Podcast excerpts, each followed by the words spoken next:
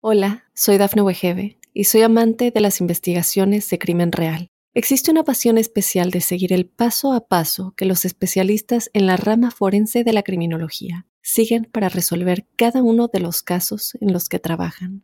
Si tú, como yo, eres una de las personas que encuentran fascinante escuchar este tipo de investigaciones, te invito a escuchar el podcast Trazos Criminales con la experta en perfilación criminal, Laura Quiñones Orquiza en tu plataforma de audio favorita. ¿Realizar deporte me hace inmune a los virus? ¿Es cierto que si hago ejercicio intenso me bajan las defensas? ¿Cómo influye mi entrenamiento con los virus, alergias o tumores? Empezamos.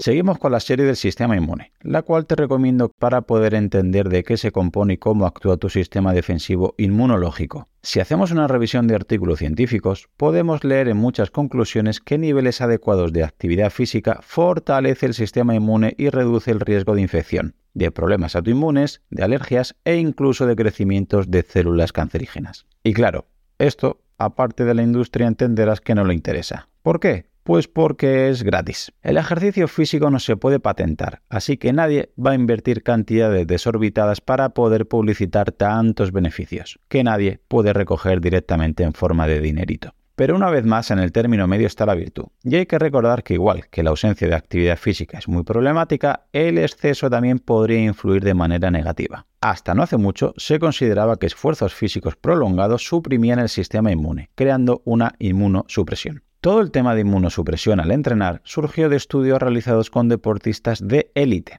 los cuales mostraban frecuentemente incidencias a nivel de tracto respiratorio superior, como resfriados, catarros, gripes o incluso alergias. Pero olvidaban que los deportistas de élite presentan ciertos factores añadidos que debemos valorarlos y ponerlos, como siempre digo, en contexto. Un atleta de élite, por ejemplo, presenta mucho estrés porque tiene que conseguir ciertas marcas en las competiciones, o si no pierde el patrocinio lo cual le genera ansiedad, está sometido a cierta presión mediática y para poder rendir todo lo que le exigen necesita meter un volumen de entrenamiento brutal. En general, viven rodeados de una serie de circunstancias y de situaciones que aumentan el riesgo de padecer un sobreentrenamiento por estrés crónico. Y con este sobreentrenamiento, ahora sí, existe un mayor riesgo de sufrir una inmunosupresión, y con ella la aparición de resfriados, catarros, gripes o incluso alergias. Es una de las razones por las que el deporte de rendimiento no es saludable. Pero Claudio, yo sigo leyendo estudios que aseguran que debemos tener cuidado con el deporte porque te baja las defensas aunque no seas de élite. Una vez más tenemos que explicar las cosas con más detalle. Sé que nos gustan las explicaciones detalladas, pero a veces es imprescindible para poder comprender ciertas afirmaciones. El método que se utiliza para ver el estado de tu sistema inmune es observando en una analítica sanguínea la cantidad de glóbulos blancos que presentas en tu sistema circulatorio en ese momento. Es como pasar lista en un momento determinado. El problema es que a veces se han hecho estudios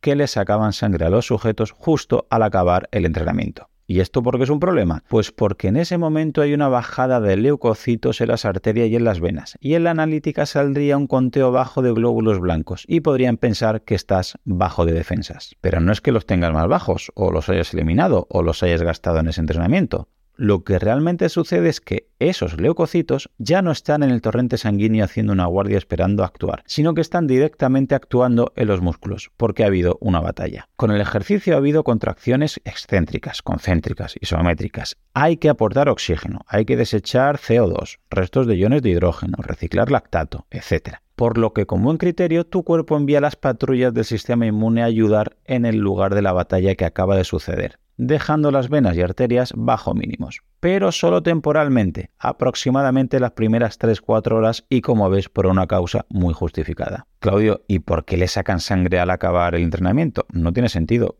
Pues no. Ahora que me lo preguntas, yo tampoco lo entiendo. Supongo que no estarán suscritos a mi canal y estas fricadas quizás no las tienen en cuenta. No se me ocurre otra explicación.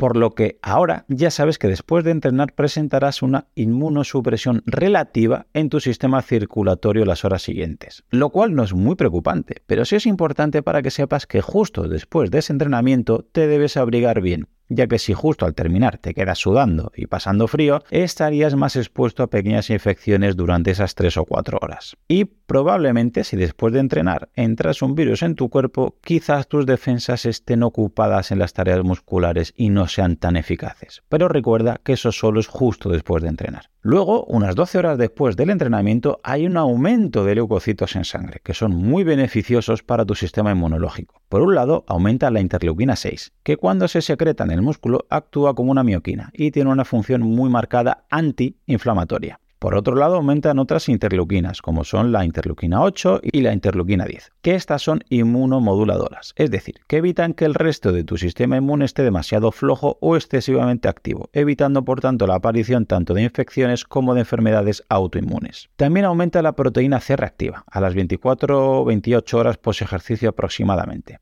que es un parámetro que se eleva cuando hay una inflamación en el cuerpo. Y claro, esto puede preocupar en un principio. Pero es que hay que pensar que durante el entrenamiento hay contracciones y roturas musculares como respuesta al entrenamiento. Por eso se crea una inflamación temporal. Y es por ello que tu cuerpo genera endorfinas, mioquinas y otros endocannabinoides para aliviar esa sensación de inflamación y de roturas musculares y te crea ese buen rollo de relajación al terminar de entrenar. Y lo mejor de todo esto, que si luego acompañas todo esto de un buen descanso, de una buena hidratación, de unos buenos ritmos circadianos y de una buena nutrición, se creará una supercompensación o adaptación y las células de tu sistema inmune aumentarán en cantidad y en calidad.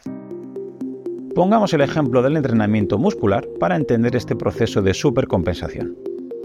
Primero, durante el entrenamiento de fuerza rompes fibras musculares, lo cual es un claro síntoma de estrés o de agresión para tu cuerpo, existiendo inflamación y estrés muscular. Segundo, si después de ese entrenamiento hay descanso adecuado, alimentación adecuada, el cuerpo se intenta defender de esa agresión. ¿Cómo? Adaptándose y empieza a transportar nutrientes, sangre, oxígeno, hormonas y células a ese músculo dañado. Conclusión, pues que tu músculo se vuelve más fuerte. Sencillo, ¿eh? Pero entenderás que si ese entrenamiento ha sido muy, muy, muy liviano, no habrá rotura muscular y no habrá supercompensación, ¿verdad? O si ha sido muy, muy excesivo, te podrás lesionar y tampoco te pondrá fuerte. O si después de entrenar te vas de marcha toda la noche, o te vas a correr una maratón o comes muy, muy poco, pues tu cuerpo no tendrá tiempo ni energía de hacerse más fuerte.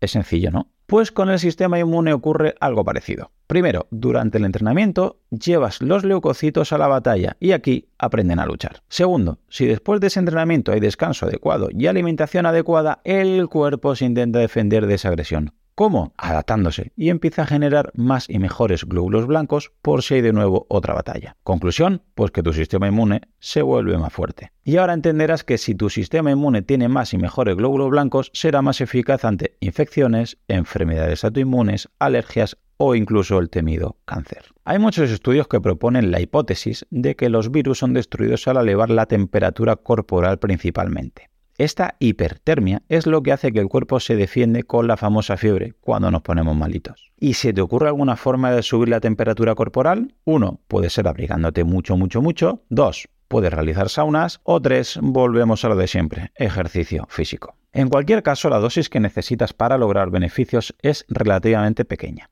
Si no practicas deporte porque no te gusta, hazlo para mejorar tu sistema inmune. Solo necesitas media horita dos o tres veces a la semana. Y por favor, no me pongas la excusa de que no tienes tiempo, porque 30 minutitos, dos o tres días a la semana los tienes y a diario si quieres también los tienes. Otra cosa es que esos 30 minutos se los dediques a tu serie favorita o a ver las gil que postean los influencers en las redes sociales. Y no necesitas cosas raras, simplemente ejercicios que tengan un mínimo de exigencia a nivel de fuerza y que te eleve la frecuencia respiratoria y temperatura corporal, sin llegar al agotamiento total. Estos ingredientes forman una pastilla mágica para poder subir de nivel tu sistema inmunológico y es gratis.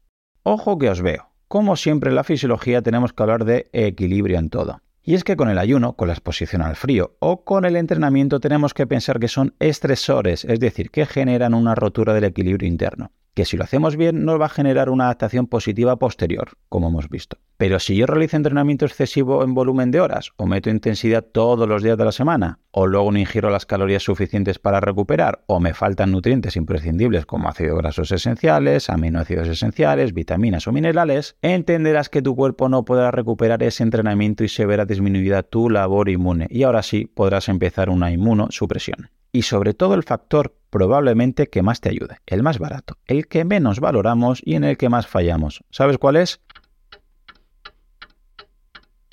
El descanso. Y es que mientras descansas se produce esa mágica adaptación de todos tus sistemas, sobre todo durante el sueño nocturno, el cual cada vez le vamos quitando cantidad y calidad con el estilo de vida actual. Pero para evitar precisamente que te duermas, lo vamos a dejar aquí. Y la semana que viene te espero por mi canal para que puedas ver los beneficios del sueño en tu sistema inmune y consejos prácticos para llevar a cabo. Solamente agregar que si te ha gustado, la manera de agradecérmelo es que lo compartas con algún amigo, algún familiar, tu grupeta de entrenamiento o algún compañero. Si ves interesante el contenido y quieres escuchar los próximos episodios, suscríbete en tu reproductor de podcast habitual. También recordarte que me puedes encontrar en Instagram, Facebook y sobre todo YouTube, Twitter o en mi blog Profe Claudio Nieto, donde intento compartir información que creo interesante aclarar y divulgar. Y un último favor, deja una reseña en la plataforma que utilices. Me ayudarás a darme a conocer y que pueda llegar el mensaje a mucha más gente.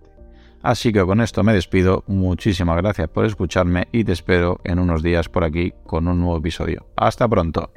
Hola, soy Dafne Wegebe y soy amante de las investigaciones de crimen real. Existe una pasión especial de seguir el paso a paso que los especialistas en la rama forense de la criminología siguen para resolver cada uno de los casos en los que trabajan. Si tú, como yo, eres una de las personas que encuentran fascinante escuchar este tipo de investigaciones, te invito a escuchar el podcast Trazos Criminales con la experta en perfilación criminal, Laura Quiñones Orquiza en tu plataforma de audio favorita.